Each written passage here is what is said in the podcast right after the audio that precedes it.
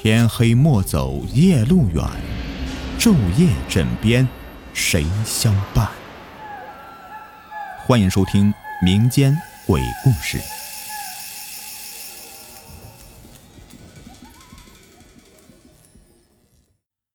记得读初三时啊，曾发生过一件让我无法理解的怪事儿，至今这个事儿依旧影响着我的生活。现在，每当我独自一人在夜晚行走的时候啊。都会有意无意的去倾听那熟悉的脚步声。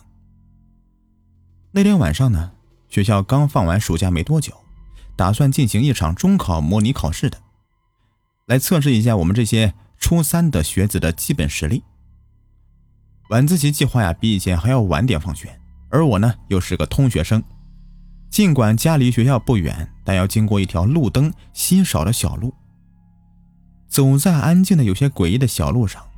脑海里面就不禁浮想起一些稀奇古怪的事儿。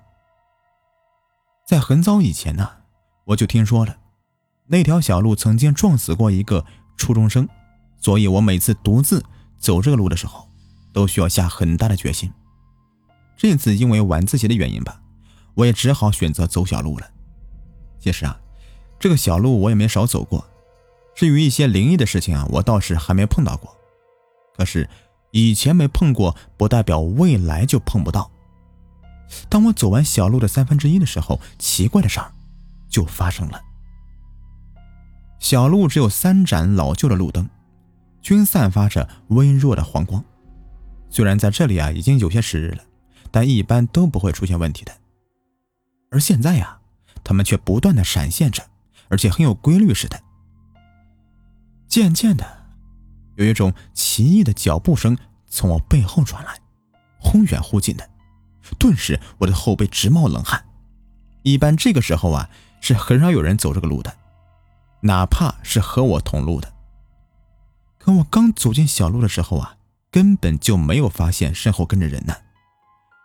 我扭头想看看到底是谁，结果除了那盏一闪一闪的老路灯之外，就没有半点人影。或许是幻听吧，可能是补课太疲劳了，耳朵出现问题了。可当我走完小路的三分之二，脚步声又传起来了，这次感觉特别近，离我啊还不到五米的感觉，而且还十分的清晰。我再次扭头时，瞬间我吓得忍不住大叫了。一个和我差不多年龄的初中生，呆呆的站在第二盏路灯下，因为。他是背对着我的，所以，我看不到他的脸。奇怪了啊，刚才还没有人的，怎么突然就蹦出这么个人来啊？太诡异了吧！而且小路附近也没有其他住户啊，就是两面围墙的小通道，他是怎么瞬移到我后面的呢？我冷静下来，继续往前走，不敢再次回头。以前听爷爷说，人有三魂，每回一次头就会掉一次魂。等回头三次，那么就会被鬼趁机附体了。尽管有点迷信，但是我还是一路走到家，而那个脚步声在我走完那条小路之后就消失了。最后啊，我把这个事儿和爷爷说了，他为了我符水，最后呢还让我去一个道友那里面去算算。听那位道友说呀，我是在鬼节被小鬼盯上了，幸好我没有回头三次，要不然呢后果。不堪设想。不知道你们有没有这样的经历呢？